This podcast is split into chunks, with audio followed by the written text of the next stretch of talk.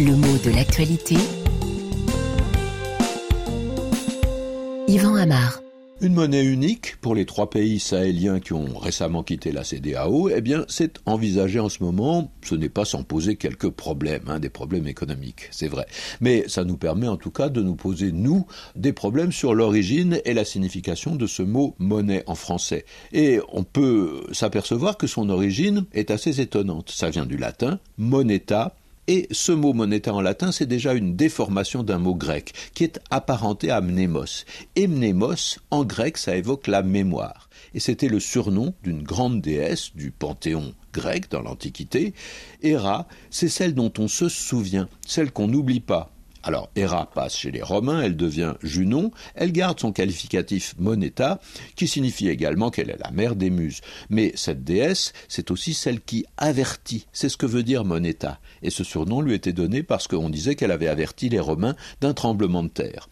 Et comme il se trouvait que c'était dans le temple de Junon, ou juste à côté, que l'on frappait les pièces de monnaie, comme si la déesse avait le pouvoir de les consacrer, eh bien le mot est passé pour désigner justement l'argent. Hein. L'adjectif moneta va désigner les pièces de métal qui sont frappées par l'autorité. Et c'est de là que vient notre mot monnaie en français. Mais dans notre langue, il a des sens assez divers. Il ne désigne pas l'argent en général. Hein. C'est différent d'ailleurs dans d'autres langues européennes. Mais en français, la monnaie, c'est par exemple le type d'unité qu'on utilise.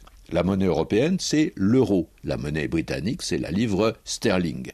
Et à partir de là, on a un certain nombre d'expressions toutes faites. Par exemple, c'est monnaie courante une formule qui a un sens figuré euh, très spécial. Hein. Il s'agit de ce qui a cours. Il s'agit d'une chose ou d'un usage habituel qui ne doit pas surprendre. Et cette expression, elle s'emploie le plus souvent pour désamorcer l'étonnement de quelqu'un. Hein. On est surpris de voir des gens qui marchent pieds nus. Oh bah, c'est monnaie courante ici parce que nous sommes tout près de la plage, donc euh, ça n'étonne personne. Et puis, on parle aussi euh, souvent de monnaie d'échange. C'est autre chose. C'est également une expression toute faite qui intervient la plupart du temps quand on parle d'un marché particulier. Une monnaie d'échange, ce n'est pas une vraie monnaie, pas au sens strict. C'est une monnaie d'occasion c'est-à-dire que c'est quelque chose, ou même parfois quelqu'un, qu'on va utiliser dans un marché, dans un marchandage, dans un rapport de force. Hein. C'est une chose qui tire donc sa valeur de la situation dans laquelle elle est prise. Par exemple, eh bien, pour un échange d'otages, on va dire que telle ou telle personne vont servir de monnaie d'échange.